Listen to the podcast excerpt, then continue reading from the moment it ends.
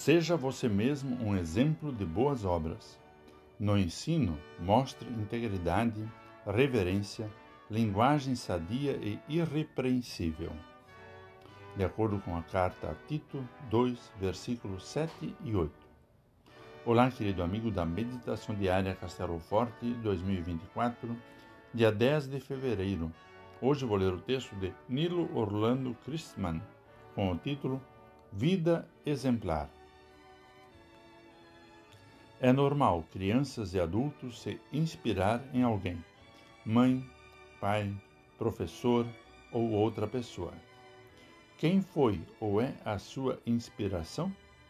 Espelhar-se em alguém faz parte da realidade humana. Assim Deus nos fez.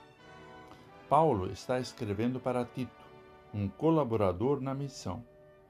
O apóstolo orienta como as pessoas cristãs devem se conduzir as idosas, jovens, casadas, servos e servas. Instrui para que todas sejam um bom exemplo de vida cristã, por meio da moderação, do amor, da fidelidade.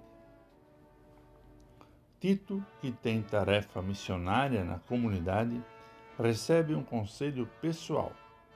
Seja você mesmo um exemplo de boas obras. Isso se estende à maneira de ensinar, com integridade, reverência e linguagem adequada. Palavras acompanhadas de atitudes condizentes têm credibilidade desde sempre. Todos somos revestidos de alguma condição ou função. Somos filhos, filhas, mães, pais, avós, lideranças, funcionários, empresários etc.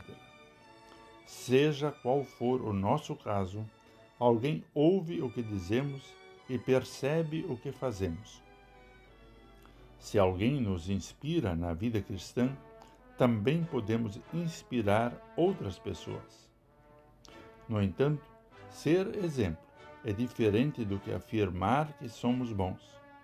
Significa, antes, sempre apontar para Jesus Cristo ele é o parâmetro para aquilo que Deus espera de seus filhos e suas filhas. Ser exemplo não requer perfeição. Requer, acima de tudo, humildade, também para reconhecer falhas e pedir perdão. Vamos falar com Deus.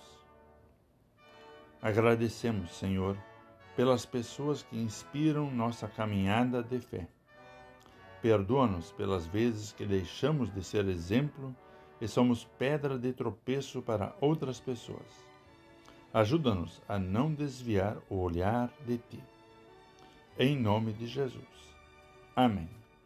Aqui foi Vigand Decker Jr. com a mensagem de hoje.